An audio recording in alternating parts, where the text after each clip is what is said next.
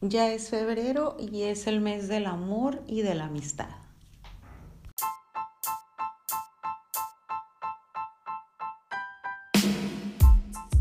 Tu opinión y la mía unidas en una sola voz. Estás en el podcast Hablando con Raquel. Comenzamos.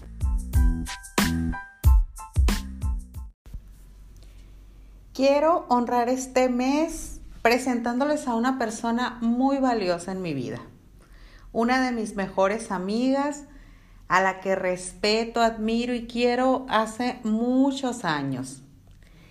Antes de comenzar les voy a contar una pequeña anécdota mm, de cuando la conocí. Resulta que iban a iniciar las clases y yo venía de una escuela que no era de ese sector, entonces no conocía a nadie de los que iban a entrar ahí, aparte que era una nueva etapa, un nuevo ciclo.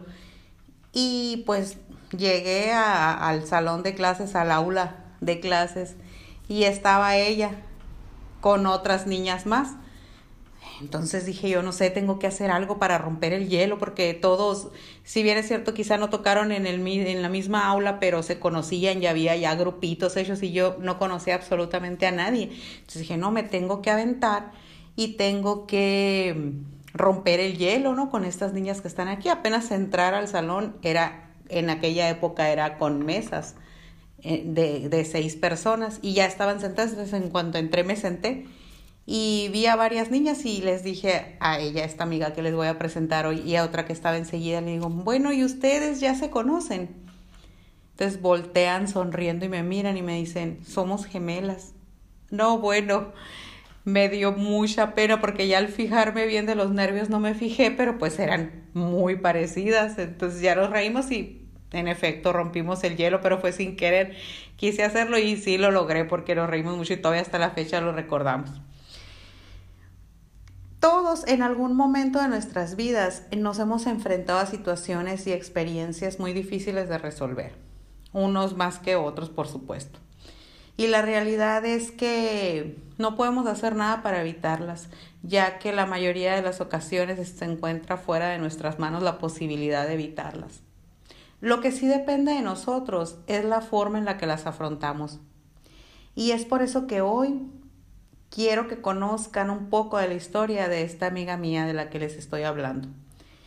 Algo importante que les quiero comentar es que ninguna experiencia o comentario que se hable en este episodio sustituye la opinión de un profesional como un médico, psicólogo, psiquiatra. Aquí únicamente es una plática entre amigos con la única intención de poder aportar algo a alguna persona que se encuentre en una situación similar o esté pasando por algún momento muy difícil y se siente identificado.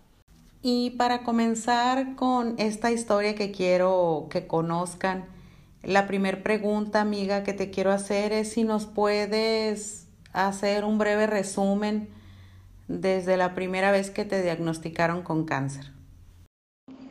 Te cuento, amiga. Me diagnostican cáncer de mama en mayo del 2013.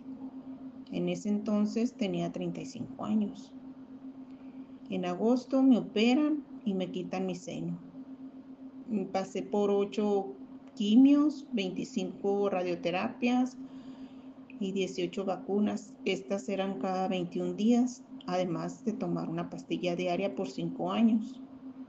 Ya estaba por cumplirse el tiempo de los 5 años, cuando en el 2018, al llegar a mi casa después de un viaje largo que hice con mis hermanas, empecé con un dolor de columna así como tipo nervio ciático.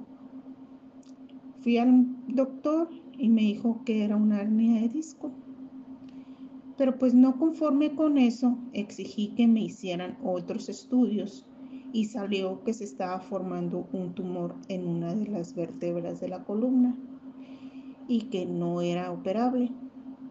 Esto pues me dejó en cama por tres meses sin poder caminar y de nueva cuenta empecé con radioterapias. En esta ocasión solo fueron 10 y 4 quimios y vacunas por tiempo indefinido.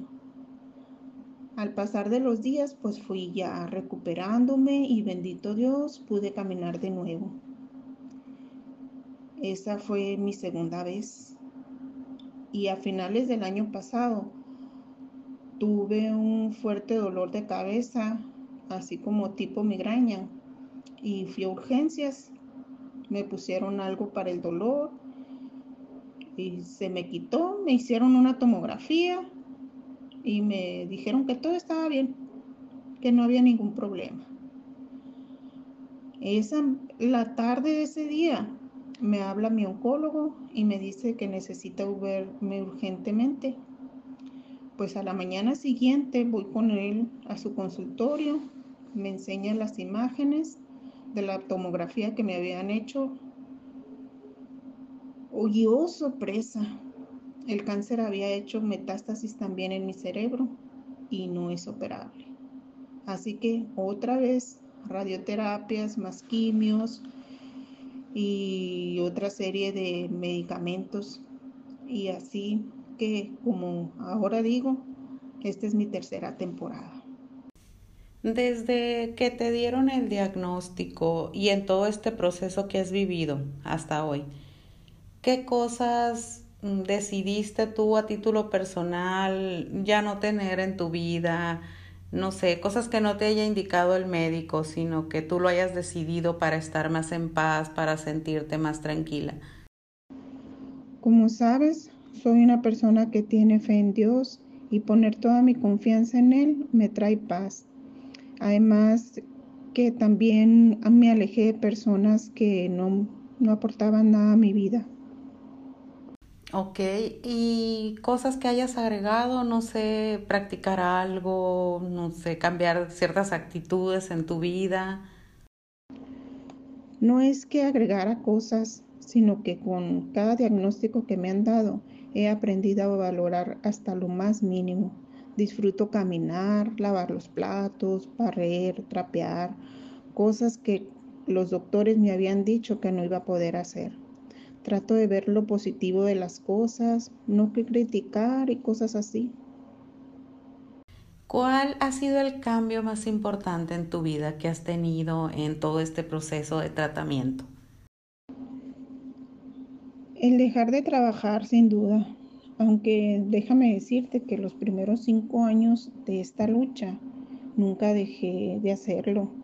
El doctor me dijo, mientras tú puedas, trabaja. Me dijo, eso te sirve de terapia y no estar en tu casa pensando cosas que no debes y deprimirte.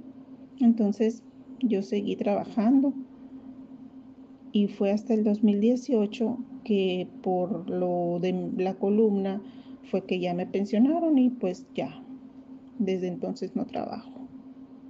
Amiga, ¿Te has arrepentido de alguna decisión que hayas tomado en todo este proceso de tratamiento? Eh, algo, no sé, que nos puedas mencionar y quizá puede ayudar a alguien más. Arrepentirme no, porque aprendes de la enfermedad cuando pasas por ella. Cuando me diagnosticaron lo de la columna, dije, ya me sé el caminito, así que ahí te voy. Y pues lo que recomiendo es no dejar pasar ninguna cita con el doctor, ningún estudio, análisis y todas las preguntas que se te ocurran, por más obvias o tontas que las creas, hacérselas al doctor. Y cualquier dolor, por más mínimo que sea, tenemos que estar atentos. Yo siempre te he comentado que mm, respeto y admiro muchísimo la forma en la que te trata tu esposo, cómo comenta de ti, las cosas que te escribe, te lo he, te lo he comentado en muchas ocasiones. ¿Nos pudieras compartir qué papel ha jugado tu esposo en todo este proceso? Uy, pues qué te digo de mi marido. Puras maravillas, ¿verdad? pues ha jugado un papel muy importante al igual que mi familia, claro. Pero él, imagínate, al pendiente de mí 24/7, citas, estudios, siempre a mi lado, nunca me ha dejado sola. ni me ha hecho sentir menos mujer por no tener mis dos senos. Y si lloro, él lo hace conmigo. Se ha vuelto un, un investigador de los posibles tratamientos para el tipo de cáncer que tengo y lo platica con el oncólogo, además de buscar tratamientos alternativos. ¿Qué ha sido para ti lo más importante en todo este tiempo de tratamientos y dar batalla a esta enfermedad? Es el saber que cuento con el apoyo de mi esposo y mi familia.